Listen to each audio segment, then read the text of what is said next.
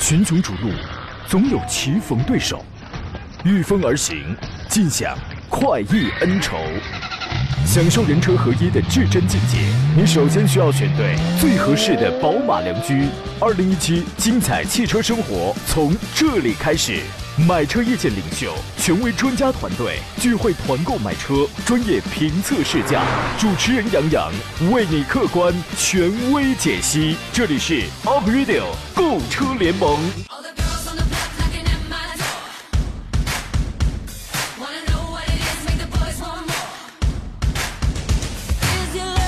来，诸位，节目开始照常直播，欢迎在星期二的上午时间收听山东交广 Up Radio 购车联盟，我是杨洋，出差回来了，我在济南问候全省的亲人朋友啊。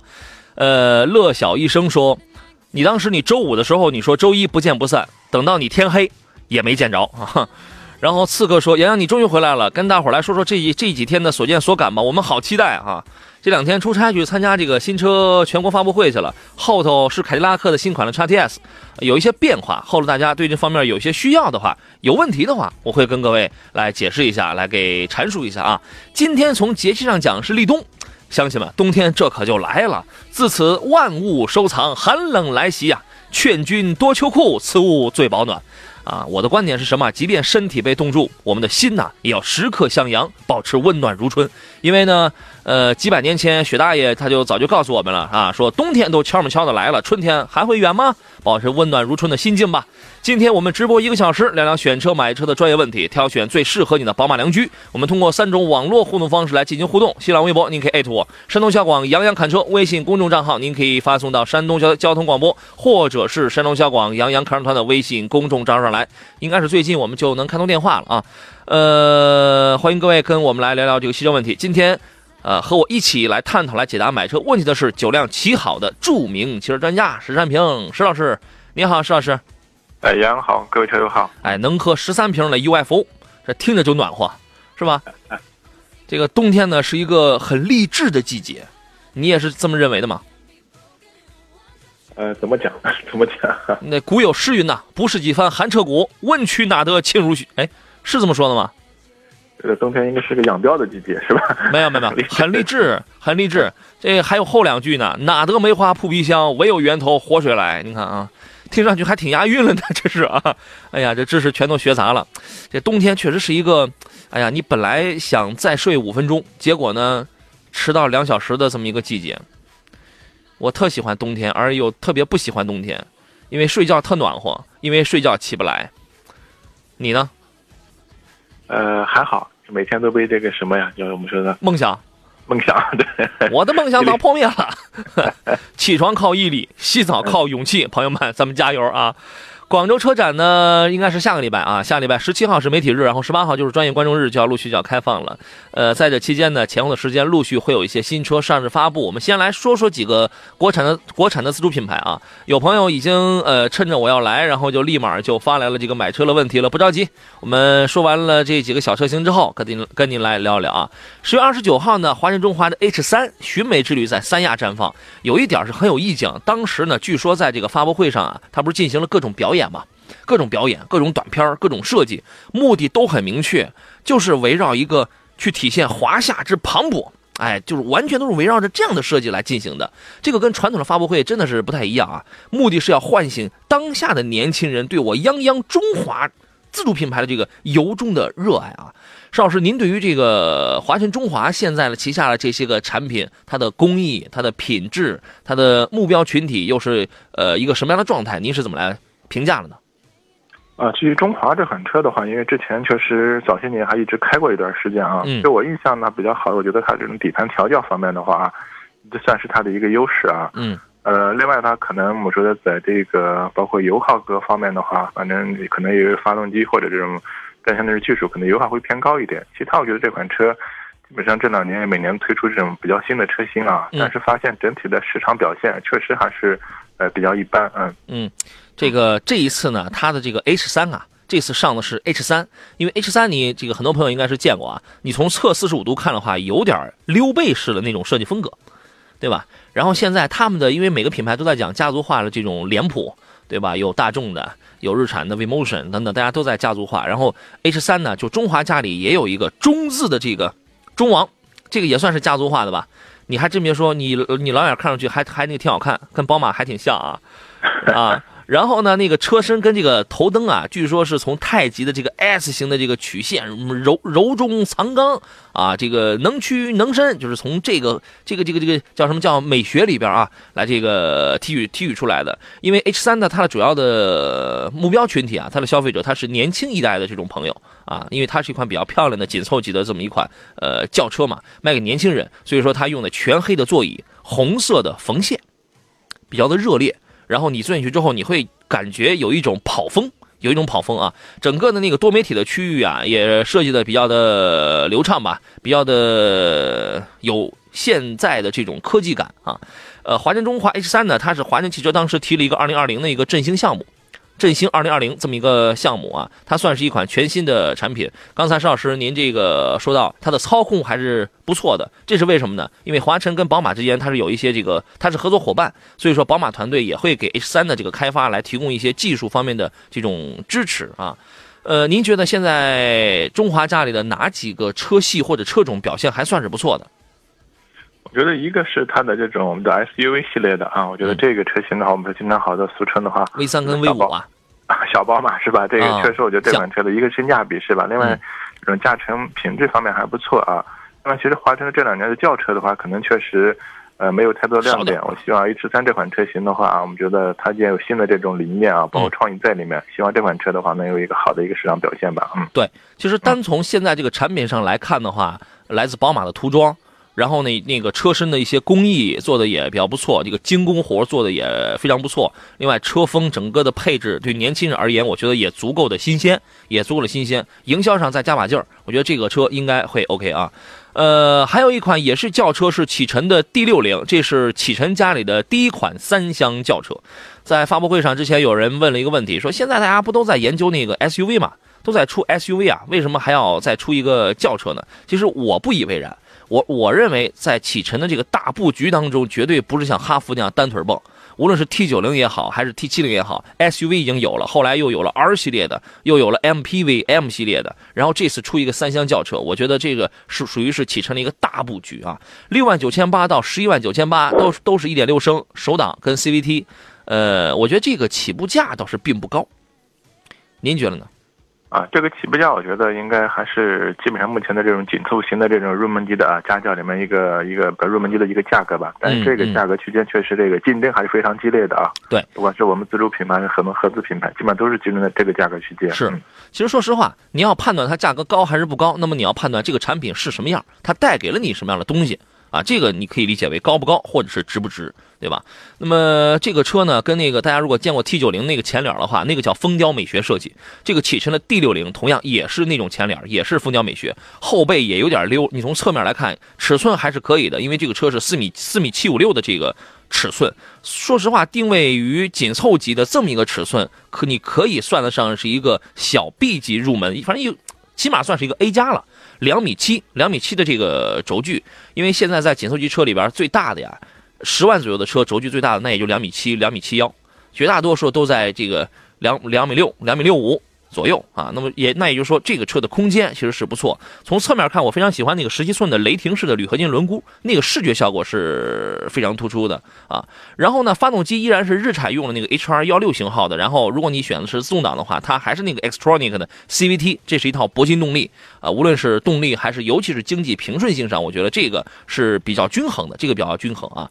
然后启启辰 D 六零呢，它用了一些现在年轻人喜欢的一些智能化的。在线出行服务，你比如说行车当中，你可以用语音，用语音去唤醒这个导航、打电话、空调、查航班、股票，就是这些东西，你听起来可能会觉得会耳熟。有些品牌上也有这个这个东西啊，所以说我们现在我们要总结一句话，就是说现在这个这个自主品牌，呃，越来越丰富，越来越丰富，而且这个车会给前呃一万名车主提供终身质保和终身免流量的这么一个大礼包。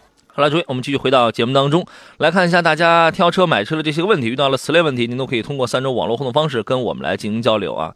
呃，一位网友叫点儿，您这个名字起的真高调，就一个点儿。他说：“杨哥，别克的 G 幺六这个车怎么样？给介绍一下。我呢，打算是要入手的。呃，这个车呢，比途比途安 L 要更年轻，对吧？配置要更时尚，要更年轻。但是现在呢，美中不足的就是它这个三缸机的问题。呃，邵老师您怎么看呢？呃，对，现在确实是这个问题啊，因为这是一款那个基本上是全新的一个发动机啊，嗯，全新别克的其他车上也没有应用过，所以这款车，呃，到的一个动力表现啊，包括它的这种发动机的一个稳定啊、稳定性之类，如果现在我们确实不是很好评价啊，嗯，我觉得还是有待一个市场的一个检验。我建议不着急，对吧？刚好还有一位叫做 Sniper，然后他也是问到了这个 G 幺六和途安 L 来比的话，哪个更加适合家用？我建议对于一款刚刚出来的这么一个三缸机，而且这个三缸机在别克家里就是第一次用。对吧？这是第一次用，那么它的表现会是怎么样的？你只能交给时间，你只能交给时间去验证，然后来交给市场来这个说话，对吧？因为途安 L 这个大家是比较了解的，呃，G 幺六呢比它会更年轻，配置也会更加的时尚，也会更加的好。但是你买的是车，车的大件是在于心脏，对吧？是在于心肝脾肾胃。是是这些东西，所以说我建议你观察一下啊。小偷小偷疯疯的说，今天是立冬啊，按照惯例，石老师家里是不是该吃饺子了？不，按照惯例，他家里腰子馅的饺子又该包起来了，是这样吗？这立冬要吃饺子吗？立冬不吃饺子吗？你们家生活水准那么的高，你们哪天不吃饺子？是吧？好吧，好的好的生活水准全在你们家 这个得到体现了啊。呃，再看一下露露的问题，你好，帮忙分析一下昂科威的1.5精英。和本田 CR-V 的1.5风尚版该怎么选？再给重点点评一下昂科威的七速的干式双离合变速箱啊，谢谢。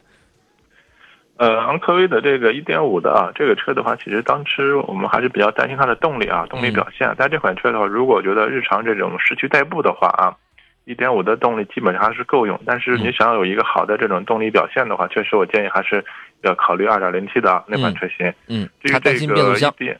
对，至于这个七速的双离合这个变速箱的话，因为这个车，嗯，可能早期的话，可能变速箱的话也反映出一些包括小的问题，包括顿挫这种情况嘛。嗯。但是后期的话，可能，呃，对，后期的话，可能这款反映的可能应该是比较少。我觉得厂家可能做相应的这种调整之类的啊。嗯。目前我觉得整体的话，应该这款车。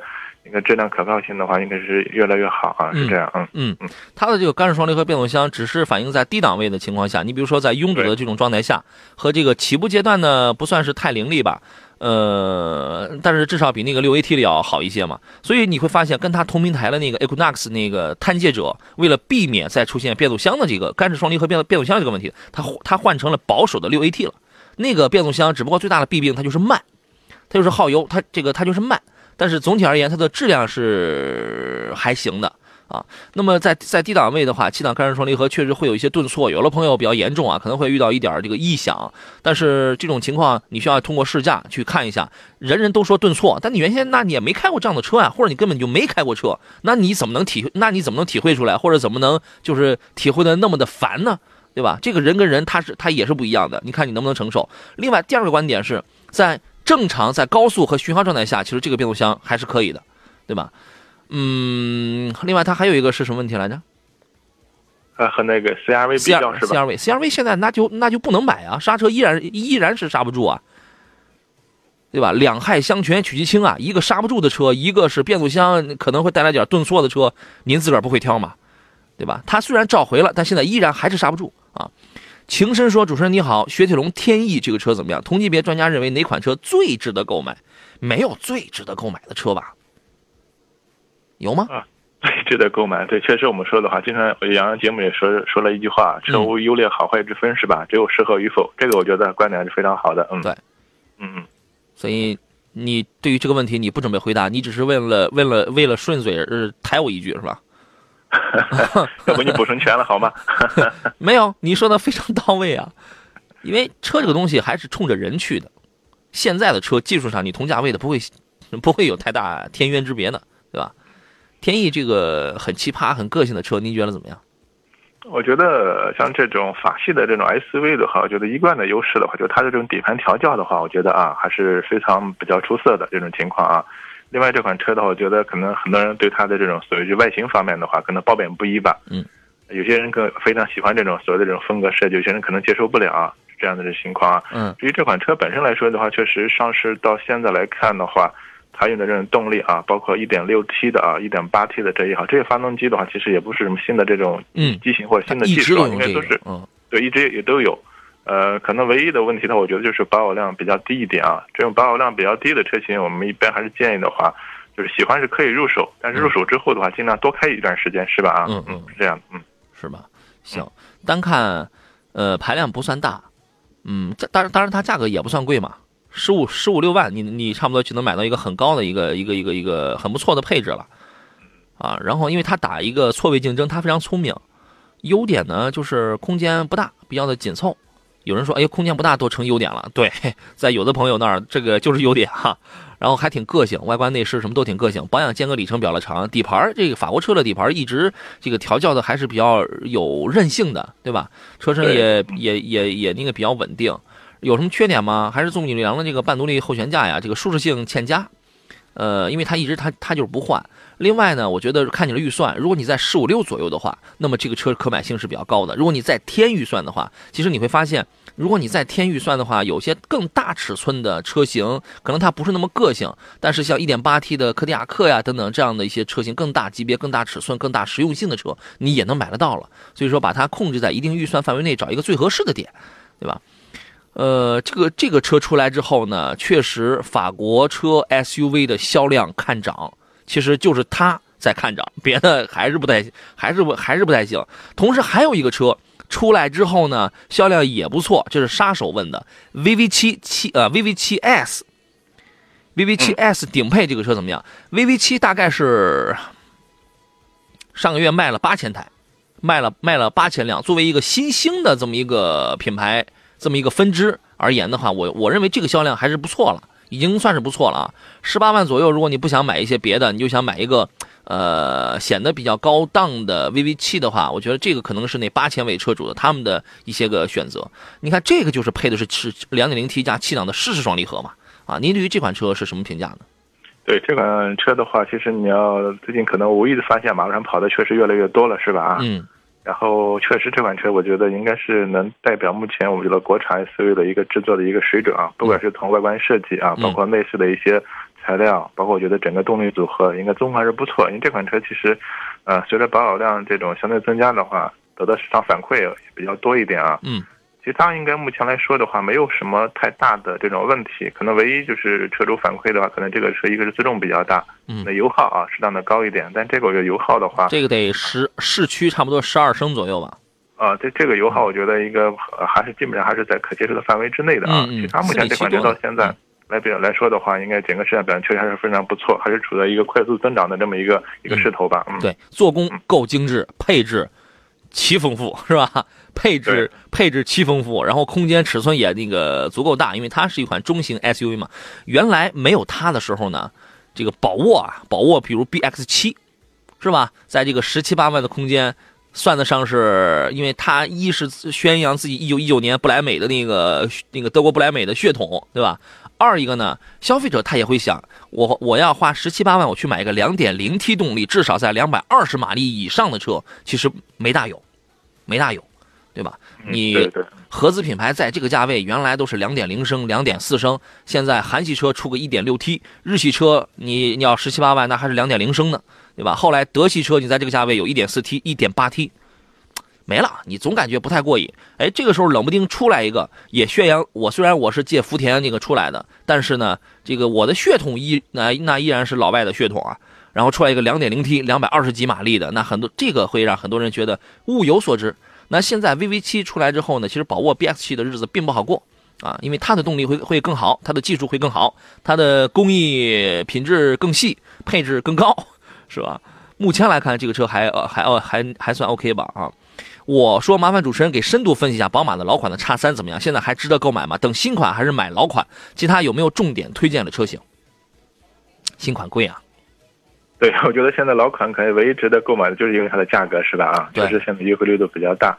但是其实老款的这个叉三来说的话，你包括同级别的奔驰，包括奥迪的话，其实那种车的这种更新换代还是比较快的。老款的叉三的话，其实我们说很长时间没有太大的这种改变了啊。嗯，是是这种情况。但那款车，我觉得作为一款这种豪华型的这种 SUV 的话，应该呃确实啊，也没有什么太大的就这种这种短板或者问题，是吧？目前我觉得除了硬点，嗯。可以购买的话，就是它的一个，我觉得一个价格方面啊，可能性价比是这样，嗯，对，因为新款叉三 L 大概也是今年年底、明年年初它就会出来吧。我我印象这个时间表，呃，印象里边记得这个时间是这个是个时刻表，可能是这样的，会有很多的变化，长得跟叉五是差不多的了，然后尺寸又再次又加大，但是出来之后它贵啊。你按现在这个五系的策略来讲的话，前六个月一分钱不让你等着等着，又到二零一八年了，下下半年了，你知道吧？是吧？所以说现在这个老款的叉三，它除了我觉得啊，我这个除了硬一点儿除了很多的配置你得选装这个之外呢，它依然保留了它操控的这个基因，依然依然是一款很容易上手、很好开的车。长途驾驶偏硬不舒服，这个反正它就那样呗，对吧？绝对值得购买啊！也还从从性价比角度出发，还是买现款。其他有没有重点可以推荐的车型？刚才石老师也讲了，喜欢天前的话，GLC 啊，呃，喜欢圆润点的话，Q 五啊。也没什么很明显的特点嘛，然后 MKC 啊，这跟那福特锐界一样的，但是做工要更精细的林林肯的 MKC 啊，还有没有？包括像霸道啊，伊拉克的叉 T 五是吧？啊，XT 五啊，嗯嗯，对，这些都可以啊。呃，我们要进入半天广告了，稍事休息一下，回来之后继续来看大家发过来的这么多的这个挑车买车的这些个问题啊。呃，这里是每周一到周五十一点到十二点为您直播的 April 购车联盟，我们专业解答解答挑车买车的问题。我是杨洋，稍事休息，咱们待会儿见。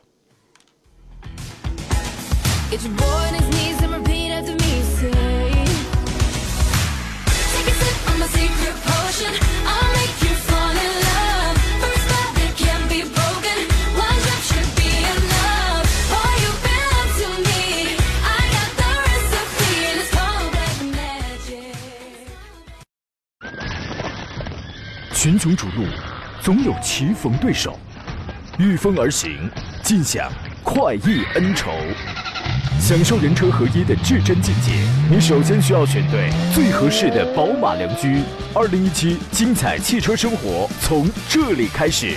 买车意见领袖，权威专家团队聚会团购买车，专业评测试驾，主持人杨洋为你客观权威解析。这里是 Up Radio 购车联盟。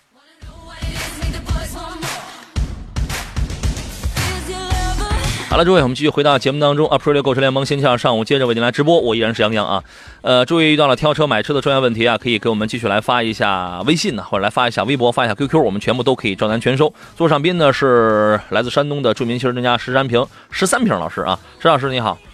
哎，杨好，各位车友好。呃，刚才咱俩有没有什么遗留问题啊？没有吧？应该没有，嗯，是吧？呃，小刘给我们发了一个微信，他说，然后配了一个照片嘛，他说我想跟他说一声，他的油箱盖没扣。咋说都都听不见，而且还一直打电话啊！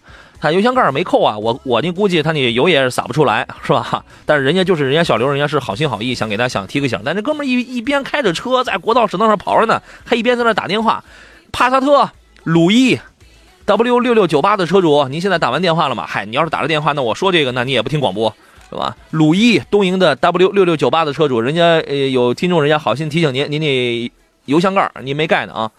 这个下了车之后赶紧弄一下，来看一下大家的这些个问题。朱明杰对于刚才的 VV 七发表了他的看法，他说：VV 七外观山寨捷豹的 F Pace，不能因为街上的 Macan 多见，F Pace 少见，就只承认说众泰山寨 Macan，而而不承认未山寨 F Pace，这完全是强盗逻辑嘛啊！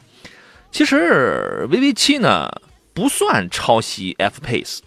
我特理解你的那个观点啊，你从某一个角度出发，你会觉得它俩确实有有确实有点像，对吧？但是它又不完全一样。F Pace 的那个中网大，VV 七那个中网很小。F Pace 的那个这个前呃前护杠下边的那个小中网小，VV 七呢更大。然后呢，你包括灯组。你顶多你可以说这两个外呃前脸那个感觉是相仿的，然后那个雾灯槽的那个雾灯跟 LED 日行灯就普通位置的那个槽的那个网状设计，那个是有些像的。其实汽车发展到现在啊，你就数数得有得有多少万台车呀，多少万种车呀，长得像其实是一个很难免的事儿。小时候写作文还有仿写呢，对于这个事儿您怎么看呢？啊，其实是这样的，就是我们关于这个汽车外观设计的话，现在很多车企的话，会所谓强调这种所谓的这种，嗯，家族化的这种啊，这种设计啊。但实际上，从我们主流的汽车的设计方案来看的话，你包括大家对这种空气动力学的分组啊，各方面设计，其实整体其实设计是趋同的。嗯，这种情况在一块儿啊，对。然后我觉得有些车的话，可能接近或者像的话，我觉得这个可能确实是。很难免的，也包括有一些一些细节的话，其实大家都在互相借鉴或者怎么样这种情况这一块啊。我觉得就是设计师就那几个是吧？对，所以我觉得这种模仿或山寨的话，只是初级的，是吧？我们不光光是关注这个外形，我觉得还要关注这整车的所谓这种品质，是吧？包括动力、性能、操控这方面这种品质啊。嗯嗯。哎，只是我们说的话，你是一味的啊，所谓借鉴模仿别人这种这种所谓外观的话，我们说只是表面的话，我觉得这个可能我觉得确实它不是一个长久之计啊。但是可能呃，如果的话，你更注重汽车的这种内在的这种研发这方面的话，我觉得，嗯，呃，有些东西的话，其实真的啊，就大家都是在互相借鉴，嗯。外观可以借鉴，核心竞争力这个才是长久之本。对对吧？这个是长久。其实实话实说，我觉得 V V V V V 七呢，你要说它有些借鉴或者有些相似啊，这个倒也倒也这个观点也立得住。但是你要说它自主原创度比较高，这个观点它也立得住。你怎么说它都行，因为车这个东西，你就是怎么看，它都像，你知道吧？你像我，我像你，你你在大马路上，你拿一马扎，你在那蹲着呀，你一天你能见到多少很像的车呀？呃，玛莎拉蒂那款车的话，其实它的上市时间也不长，是吧？啊，两款车，我觉得那跟那款车上市时间也不长。Levante 是吧？嗯，对对对，嗯，对，嗯嗯，所以这个咱们就不看了吧。玉恒，呃，那个那个一恒说的是杨老师，我看好的是奥迪 A 六 L 两点五排量的一七款的技术型，4S 店说停售了。啊，两点五的确实后来会越来越少了。一八款的只有一款，当地报价全款四十一，贷款是三十七万八。特别说明是走大客户政策，听得我一头雾水啊！你这个你不用雾水，奥迪的价格是很乱的。你到底是世界五百强的员工，还还是什么企事业单位啊？你这个还是什么什么什么这个单位，什么什么什么这个身份，价格都不一样。它它的价格就是很乱的。我们先进广告，回来之后咱们说。好了，诸位，我们继续回到节目当中。有听众不乐意了，说广告怎么这么多呀？哎呀，是啊，这档节目广告确实要多一些。石老师，我们回到刚才那个 A 六 A 幺的这个问题上来啊。呃，简单来讲呢，一八款两就是原来一七的两点五升，差不多就快都快要停售了。现在一八款那个给他报价是全款四十一，贷款是三十七万八，走大客户嘛。他后边还有一话，他说我呢想挂济南牌照，想听建议和推荐销售店，非常感谢啊。您对于其实大家都知道买这样的车，大家都这个知道，贷款是为了赚你这个分期利息啊，还有这个手续费啊，还有其他的一系列的这个费用，所以一定是你车你买一些比较贵的车的时候，一定是贷款，他要他要把这个车价他要给你放的要更低一些嘛。刚才我说奥迪的价格相对而言是比较乱的啊，您对于这个事儿您怎么看呢，石老师？啊，对，是这样的啊，因为我们奥迪的话，可能我们说不提不同地区的经销商这个情况，包括我们说到它可能有一些所谓的这种金融产业的金融政策是吧？可能对于不同的消费群体啊，它有许不同的这种相应的这种包括金融政策，所以导致价格会会有一定的差异。这个我觉得完全是厂家营销的一个问题。嗯，对你比如说我跟石老师，我们俩去买的话啊，你那个全款是那个四十一，我花四块钱，他花四十二万，你说吧？这就是不一样，是吧？因为我们俩工作单位不一样，啊，这个 我们世界五百强，邵老师世界三百万强，是吧？就是，然后他说的这个，我想挂济南牌照，想听听建议和推荐销售店。其实挂哪了牌照，这个应该问题不大了，因为现在这样的车已经，首先呢，之前就是呃一些比较贵点的车啊，它就这个区域限制就不是那么的。分明，对吧？然后其二一个呢，现在国家这个九月一号新销售管理办法也规定了，不允许再有这个区域限制。当然，这个也跟经销商的各自的销售资质是有关系的。呃，我可以给你推荐店，我也可以帮你砍价，这个都没问题。但是我的建议比较科学的一个办法是什么呢？您自个儿济南有那么有那么三家店，还是呃三家店吧？有那么好几家店。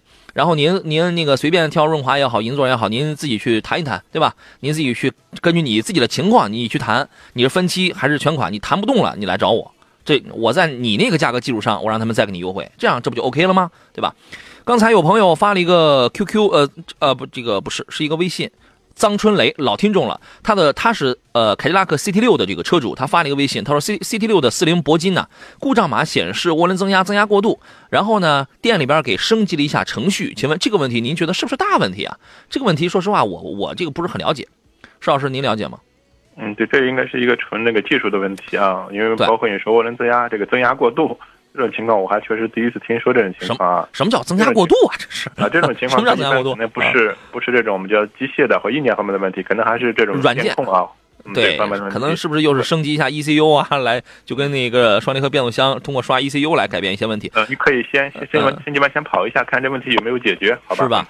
这个问题我们马上联系一下润华凯迪拉克的销售总监啊，这个秦峰秦总啊，你好，秦总。哎，你好，杨总，杨老师。